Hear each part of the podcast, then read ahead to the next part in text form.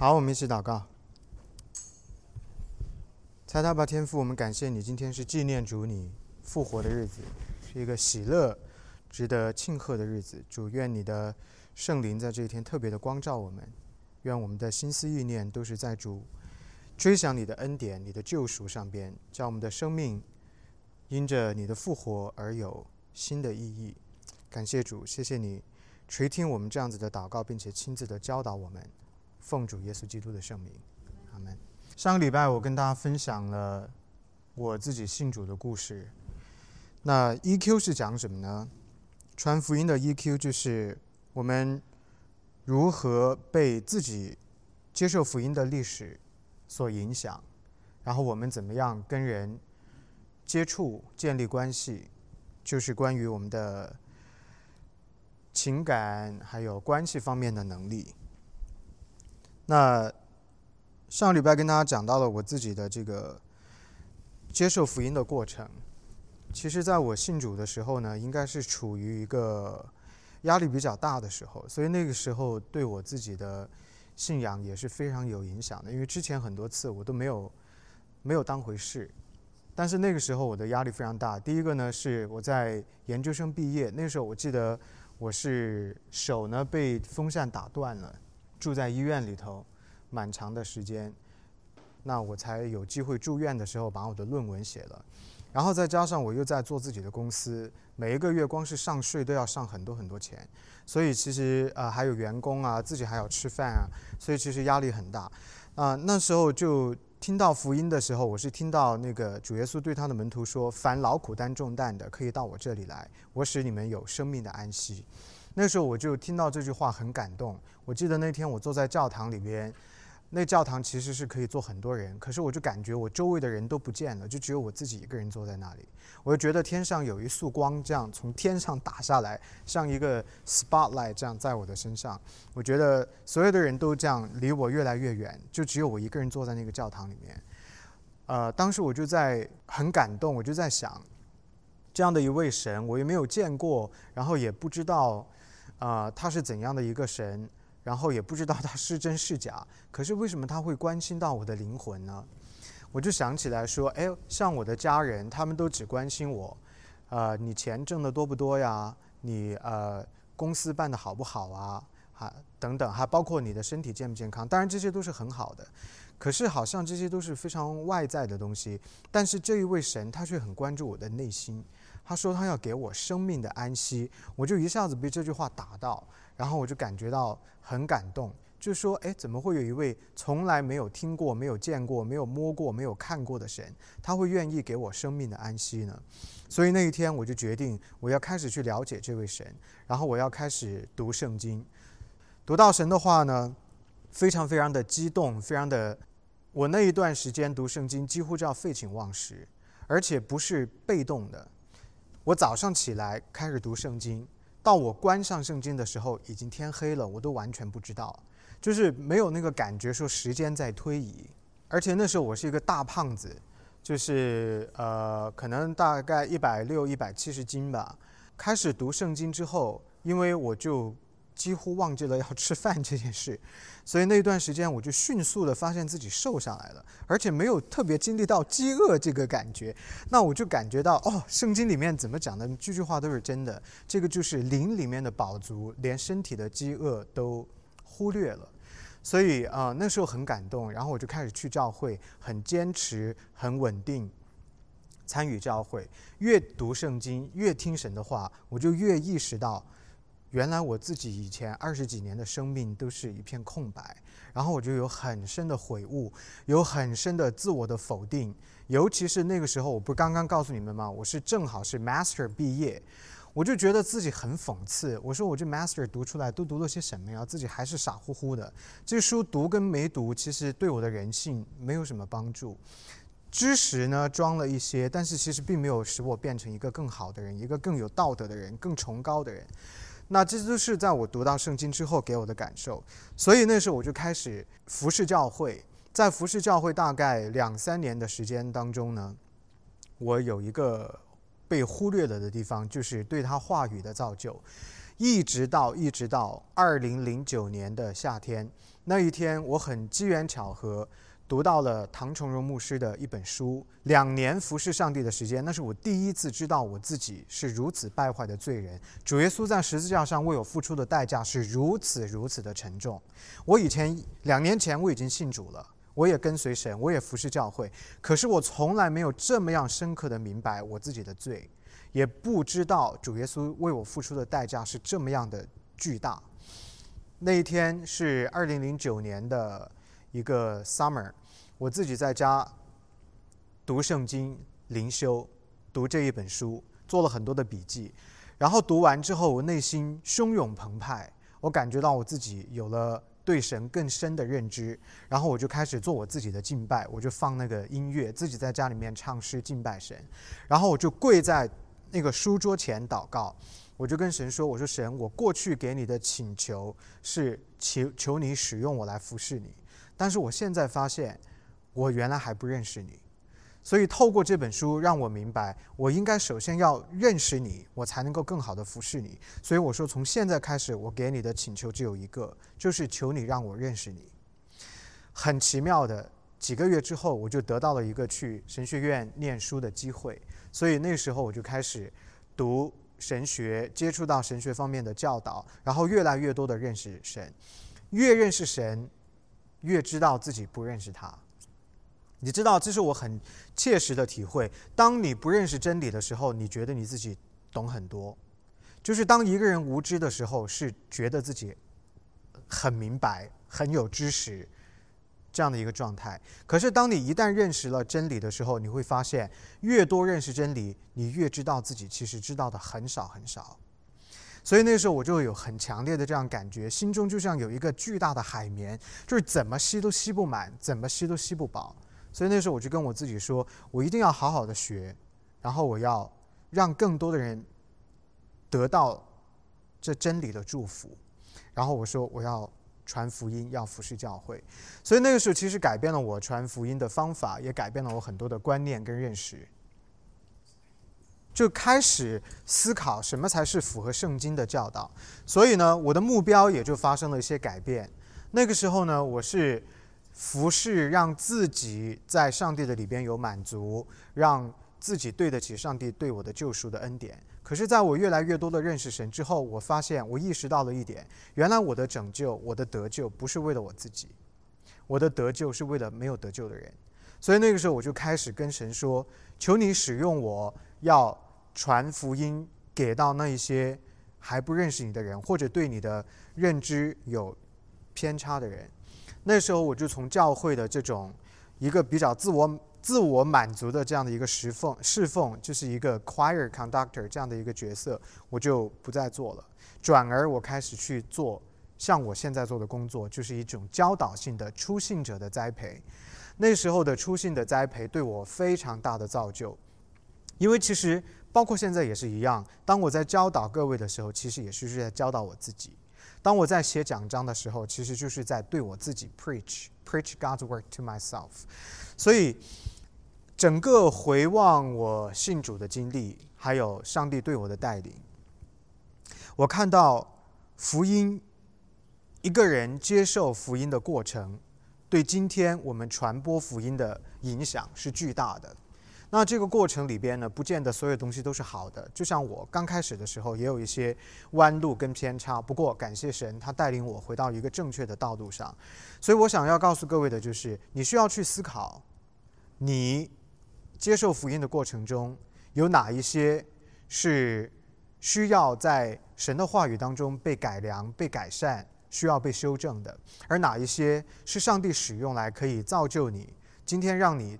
在福音的里边更有热忱，你更愿意因着这一点去把福音带给别人。我觉得很重要的一点就是，在座的各位一定要知道，你得救不是为了你自己，你得救是为了教会，你得救是为了上帝的子民，是为了那一些已经在勇士中被上帝拣选，但是今天他活在地上还不明白这一点，仍然在痛苦、黑暗、焦虑中活着的人。所以，我们其实应当要时刻的带着这样的一个使命去生活。见证他，无论在什么地方，无论得时不得时，都要传福音。所以呢，呃，我要鼓励各位的就是，请你要去反思你自己信主的历程。OK，那么传福音呢？其实看起来这个 EQ 的问题就是自我总结，也就是自我反省跟自我观察的能力。我们今天信主是什么样，其实是由我们的昨天决定的。因此呢，我们要有这种反思总结的能力，要懂得回望自己的过去，要知道从过去的经验当中去学习总结。这样的话，我们在传福音的这个 EQ 的问题上，比较能够 relate to other people，因为有可能你走过的路程就是别人正在经历的，那你走过的弯路就可以帮助别人少走这样的弯路。所以鼓励大家呢，要多多的自我反省、自我总结、自我观察。我们不太容易做得到自我观察和自我总结，可是这是必要的，因为如果没有这样的能力的话，我们是没有办法。长进的，因为圣经从宏观来说，就是一个推翻自己、重新建立的过程。那么接着我们往下看，在 EQ 的部分，我们来看看什么是传福音的动力。其实我们之前已经 touch 到这个问题。先来看福音的第一个动力，当然就是上帝的爱与渴望。上帝的爱与渴望，上帝就是爱。圣经告诉我们说，神就是爱，上帝爱世人，神爱所有的人。我们看约翰福音第三章十六节说：“神爱世人，甚至将他的独生子赐给他们，叫一切爱信他的不至灭亡，反得永生。”以西结书十八章三十二节，主耶和华说：“我不喜悦那死人之死，所以你们当回头而存活。”也就是说，他希望我们能够有喜乐、健康的生命。他不希望我们有死亡啊。那提摩太前书二章三节到四节说：“这是好的，在神我们救主的面前可蒙喜悦。他愿意万人得救，明白真道。所以大家明白，神对我们的心意其实就是爱，因为他本身就是爱。这样好的一个东西，为什么不传播呢？是不是啊，各位？假如说你今天喝到了一个好喝的咖啡。”或者你去看见了一件好看的衣服，或者你吃了一个好吃的披萨，你要不要告诉你的朋友说：“哎，我告诉你哦，那家很值得去。”这么稀松平常的事，你都要分享，为什么爱我们却不分享呢？对吗？这个道理其实是一样的。所以其实要看到上帝的爱是很美好的，然后要愿意去分享神的爱。如果我们活着不分享爱，那我们分享什么呢？我们总是要分享什么东西，对不对？那如果我们分享是不可避免的，那为什么不分享爱呢？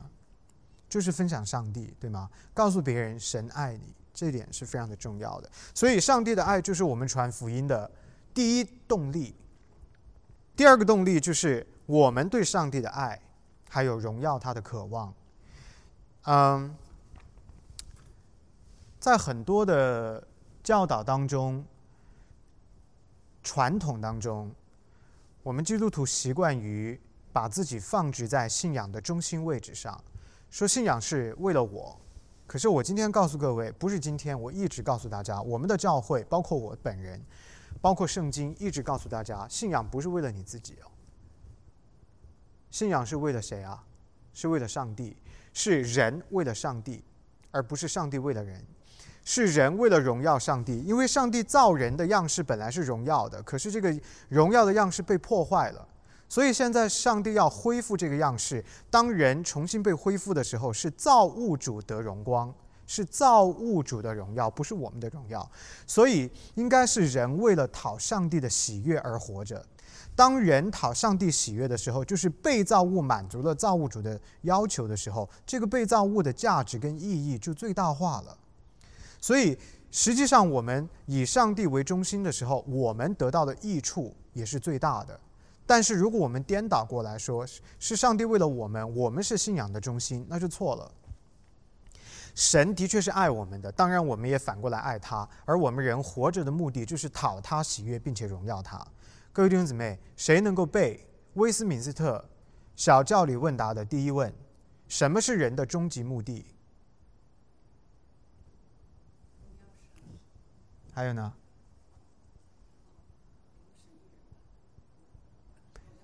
是人的终极目的，就是为了要荣耀神，并且永远的以他为乐。这个呃英文是 The chief end of man is to glorify God and to enjoy Him forever。所以人终极的目标是在满足上帝的要求的时候得以实现的。当一个人满足神他的荣耀、他的爱、他的圣洁、他的公义的需求的时候，当我们活出这样一个样式的时候，我们就是被最大化的价值，然后上帝也得荣耀。这样的话，在上帝的荣耀当中，我们以他得荣耀为我们的喜乐，这是这句话的意思。荣耀他，并永远的以他为乐。哥林多后书第五章十一节说：“我们既知道主是可畏的，所以劝人；但我们在神面前是显明的，盼望在你们的良心里也是显明的。”那这个地方讲到的是说，既然我们知道主，我们的主，我们的神是可敬可畏的，所以我们就要传福音，去劝导别人，要敬畏和荣耀这一位神。这就是我们为什么要传福音的目的。当我们把福音带给别人的时候，使一个人的灵魂可以得拯救的时候，我必须要说，我真的想不到另外一件事情可以比这件事更有价值。啊，就是我看见了一个人的灵魂得救，一个人的生命得救，它的价值是超越一切的，超过千金万金，超过地上所有的物质。超过一切，所以它有永恒的价值。那我也盼望各位弟兄姊妹可以呃更多的思考。动力三就是对上帝的敬畏，什么意思呢？因为上帝有权柄在我们的头上，上帝超越我们，所以上帝讲的话就是我们的使命。上帝吩咐了我们要传福音，所以我们就应该要传福音。出于对他话语的敬畏，我们应该要去传福音。马太福音第二十八章这地方讲到了大使命。然后呢，《马太福音》第二十二章也提到了一切的总纲，大家能背吗？什么是大使命？不用一字一句都准确，但是大概能说出来吗？《马太福音》第二十八章，主耶稣说的大使命是要干嘛？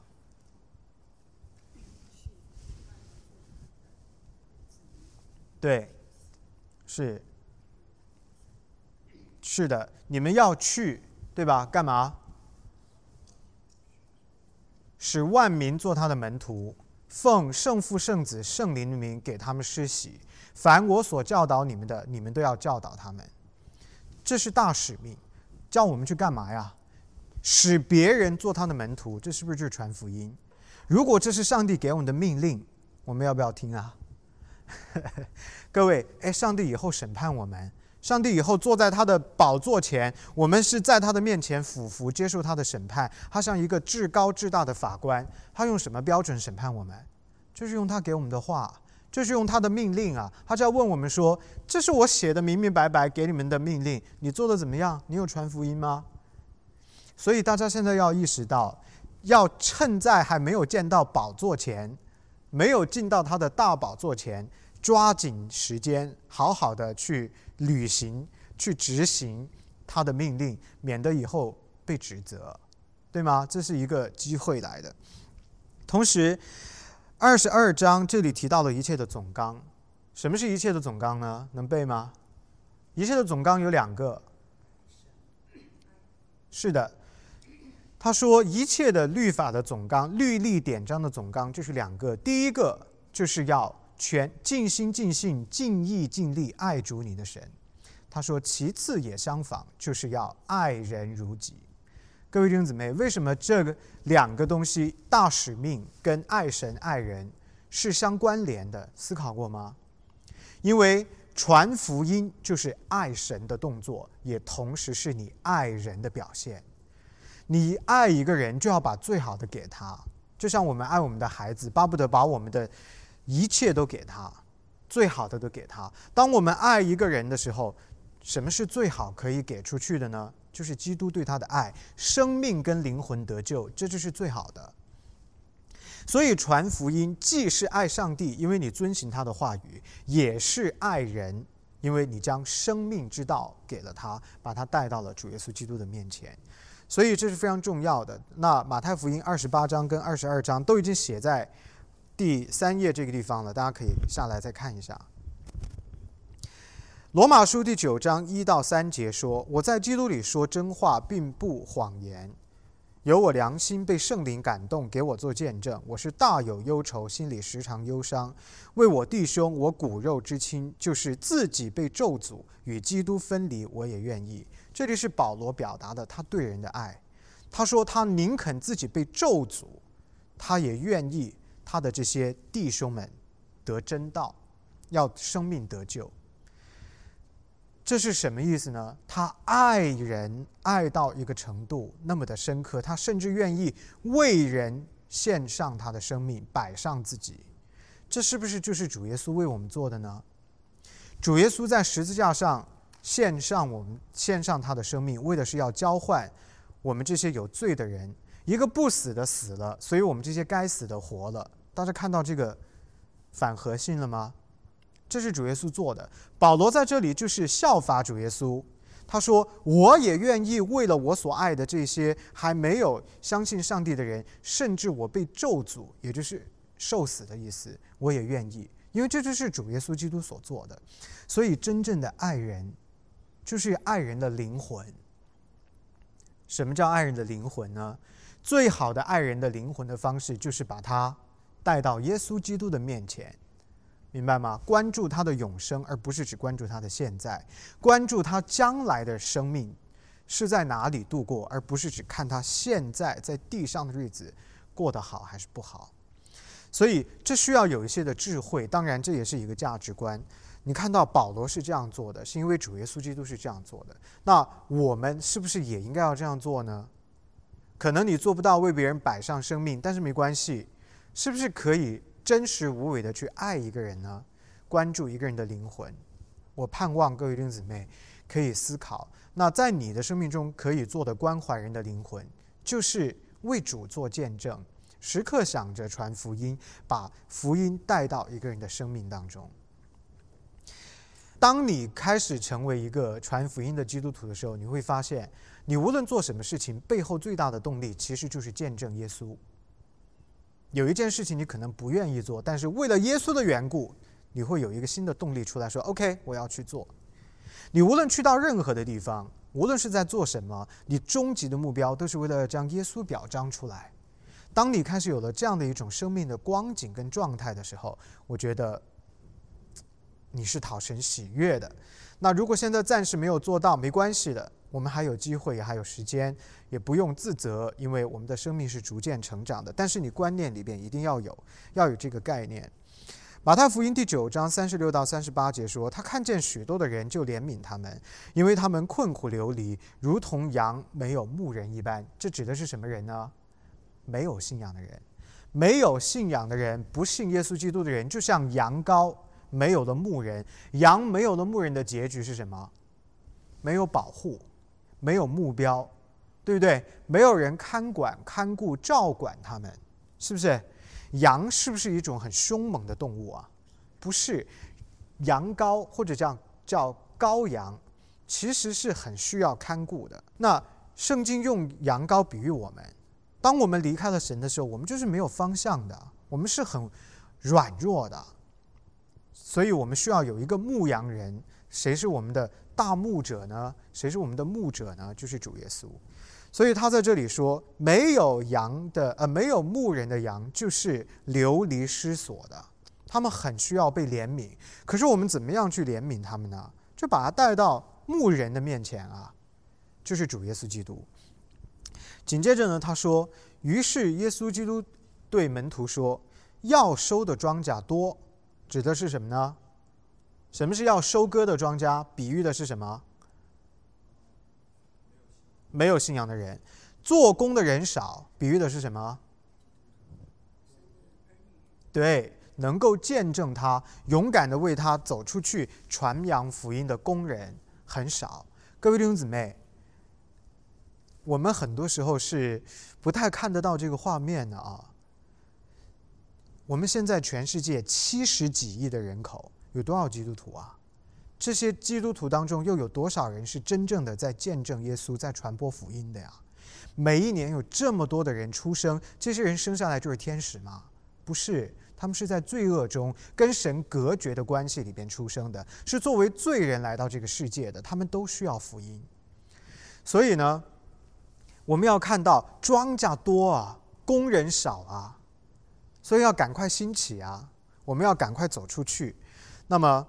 他在这里说：“所以你们要，你们当求庄稼的主打发工人去收他的庄稼。谁是庄稼的主？主耶稣嘛，对不对？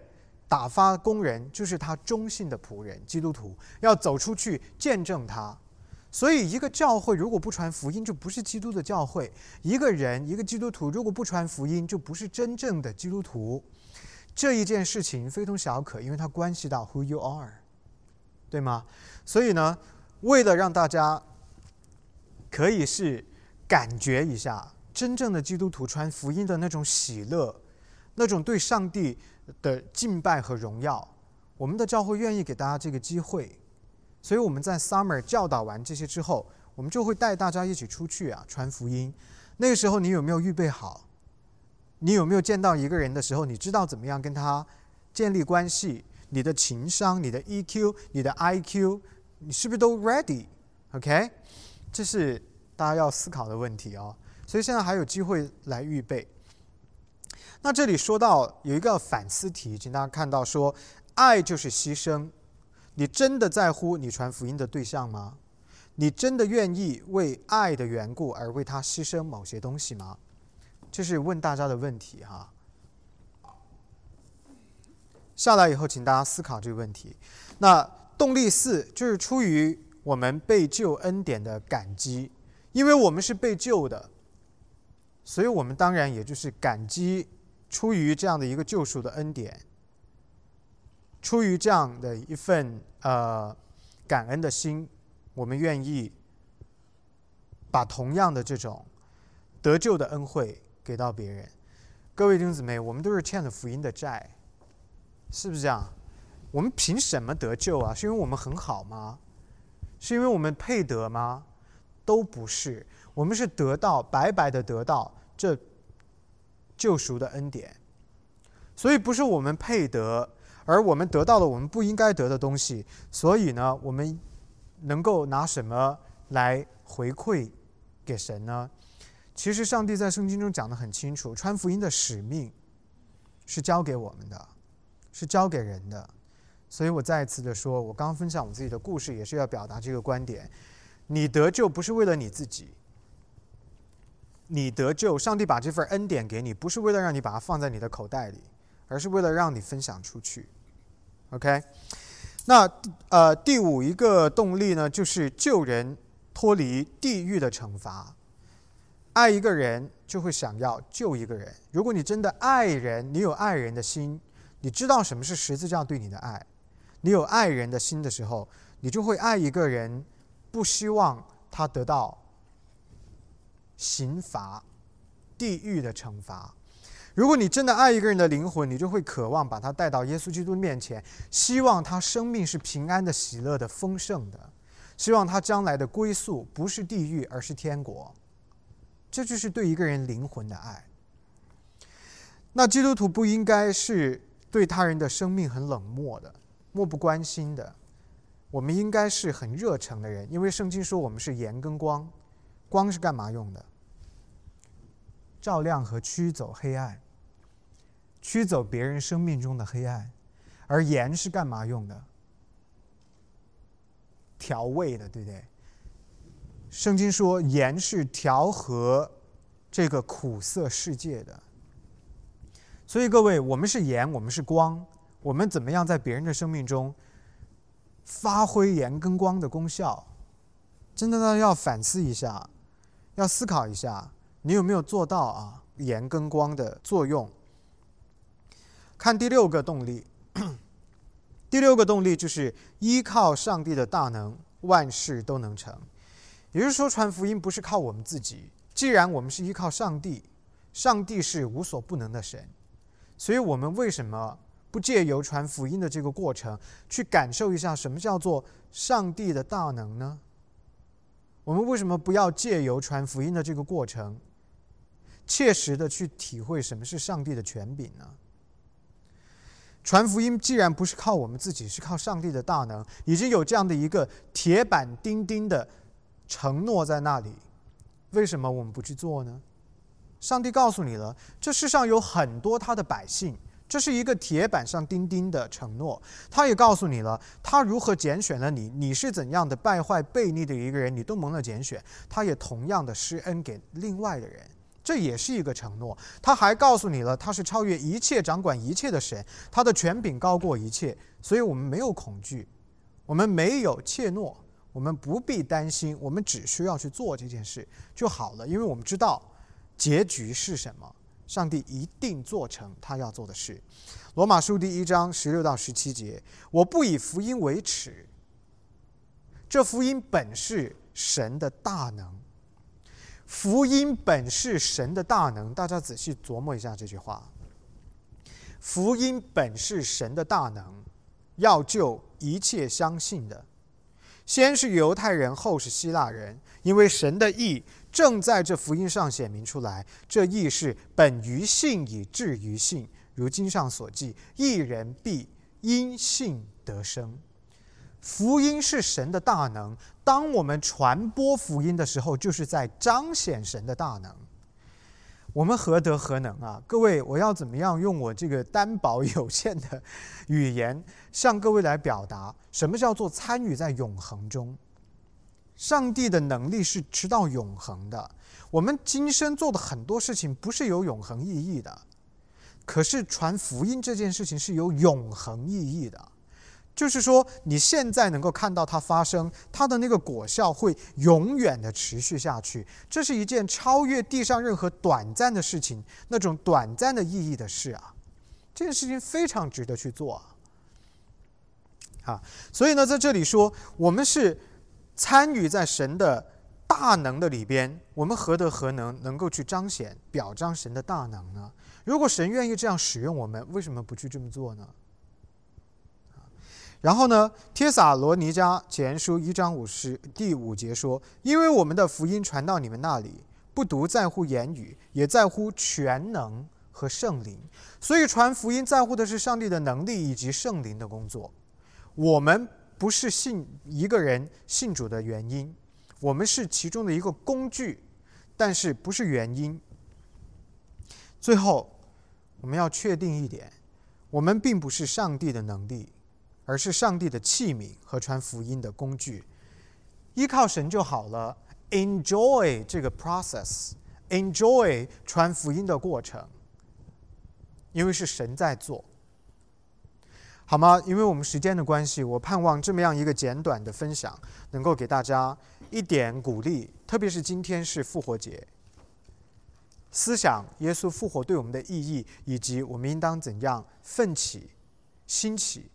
为主做见证，表彰他，因为这件事情使你的人生有了一个突破暂时、突破历史这样的一个永恒的意义。